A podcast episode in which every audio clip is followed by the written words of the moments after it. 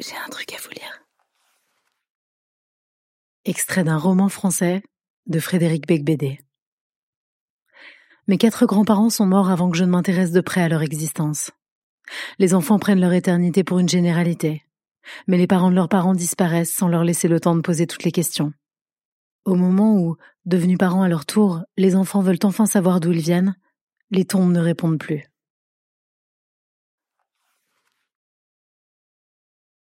C'est toi que j'ai cherché tout ce temps, dans ces sous-sols vrombissants et sur ces pistes où je ne dansais pas, dans une forêt de personnes, sous les ponts de lumière et les draps de peau, au bout des pieds maquillés qui débordaient de lits en feu, au fond de ces regards sans promesse, dans les arrière-cours d'immeubles bancals, par-delà les danseuses esselées et les barmen ivres, entre les poubelles vertes et les cabriolets d'argent.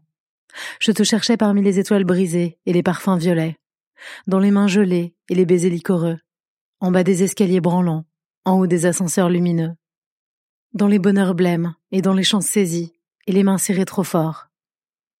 Et à force, j'ai dû cesser de te chercher, sous la voûte noire, sous les bateaux blancs, dans les échancrures veloutées et les hôtels éteints, dans les mains mauves et les ciels d'ivoire, parmi les horreurs marécageuses, mon enfance évanouie.